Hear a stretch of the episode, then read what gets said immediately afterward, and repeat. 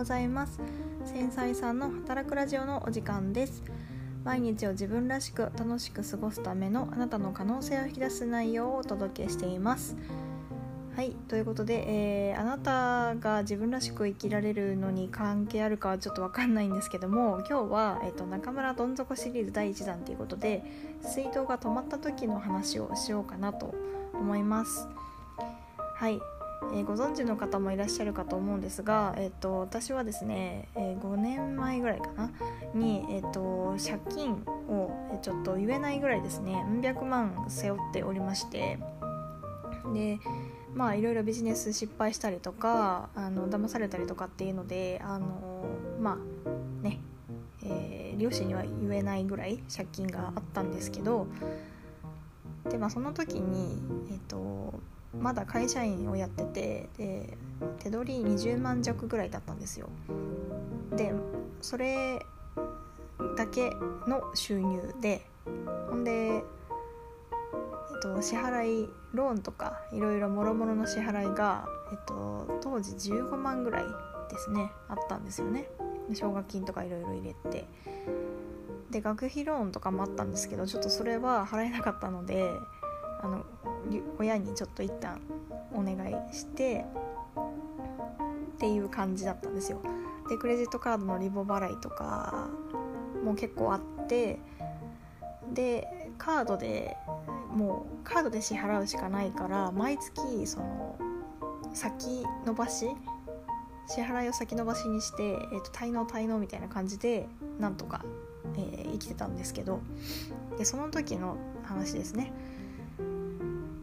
えー、水道が止まったっていうことなんですよね。はい。皆さん経験ありますか？水道止まったこと。私はこの人生の中で、えー、結構いろんな経験をしてるんですけど水道止まった時はもうマジでやばいなと思いました。っていうのもえっと6月とかぐらいだったかな当時。で梅雨の時期で結構ジメジメしてるんですよね。で、まあ、普通にまあ、仕事終わって帰ってきてであのポスト見たらあの水道停止執行書っていうのが入ってて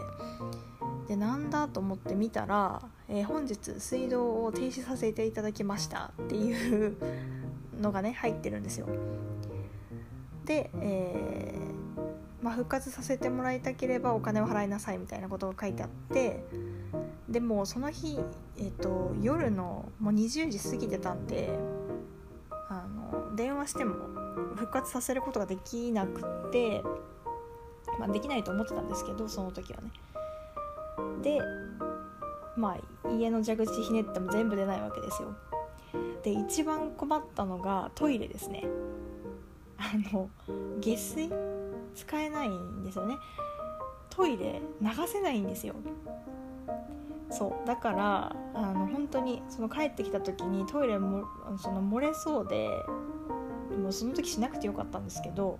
止まってるの先に見たからあやばいと思ってコンビニでトイレ行って用を済ませたんですよね当時ね。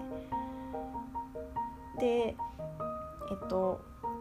まあ、なんとかその水道を1ヶ月2ヶ月分払える手元にお金があったんで翌日そのまあ普通にね復活させることができたんですけどその日の夜は銭湯行ってでお風呂入ってでトイレは都度コンビニに行ったりとか公園の近くの公園のトイレで用を済ませるということをしました。本当に1日だけだったんでよかったんですけどそれ3日とか2日とか続いてたら結構なね洗濯もできないしとかね結構きついですよね。1日だけだったからよかったんですけど。でまあそのおかげであの行ったことない銭湯に行けてでまあサウナとかもこうできてみたいなねそんなあの経験をしたのであまあだから普段こう行かないところに行ったりとか新たな発見があったんでそれはそれで良かったなと今では思っています。でそうですね、まあ、そんな感じで、まあ、水道が止まったという経験をしたんですけどでその時にねこれ1個もし水道止まったことがあったある人がねいたら覚えておいてほしいんですけどあの夜間でも水道って復活させることできるんですよ。私それ知らなくってあの電話の対応が5時までって書いてあったんであ5時以降は使えないんだあもうダメなんだ明日じゃないといけないんだって思ったんですけどなんか夜間受付っていうのがあるらしくてでそれに、えっと、電話をなんか夜間の対応してくれるんですよね。で、えっと、集金のお兄さんが来てくれてでそれで対応してくれるんですよ。お金払ったらすぐに、えっと、その水道の缶を復活させてくれるんですね。なのであの立ち会いをしなくちゃいけないんですよね。家にいないといけないんですよ。そう。っていうのがありました。これはあの豆知識なんで是非知っておいたらいいかなと思います。まあ誰も止まらないと思いますけど。で一応3ヶ月滞納するとアウトですね。確か。うんだったと思います。電気も多分そうですね。電気もガスもそうだったと思います。はい。そうだから当時ねその東京にいた時なんですけど世田谷の、えっと、共同ってとこに住んでて、まあ、普通にボロいアパートだったんですよ。5万ぐらいかな？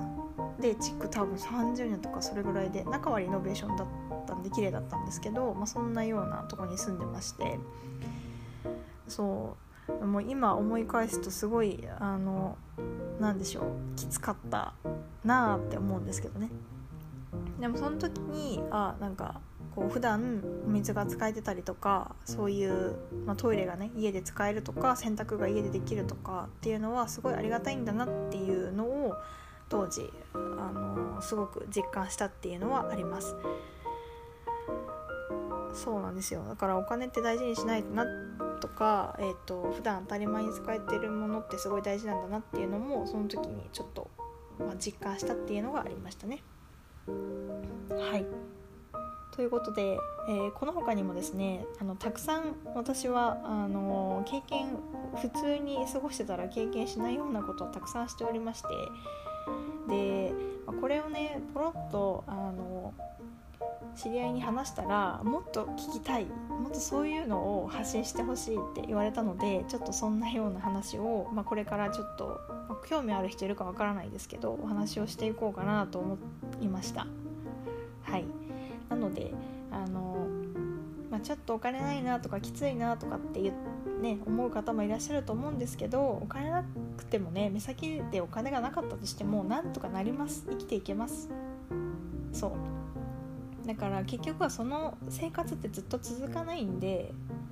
まあどこかでまたお話できればなと思うんですけど、まあ、私の場合はそこからあのまあ本当にそのどん底のね生活を変えたい変えたいってずっとそういうのがあったんであの、まあ、いろんな人に会いに行ったりとかねいろんなきっかけを得て、まあ、今フリーランスでこうお仕事できるようになったんですけど、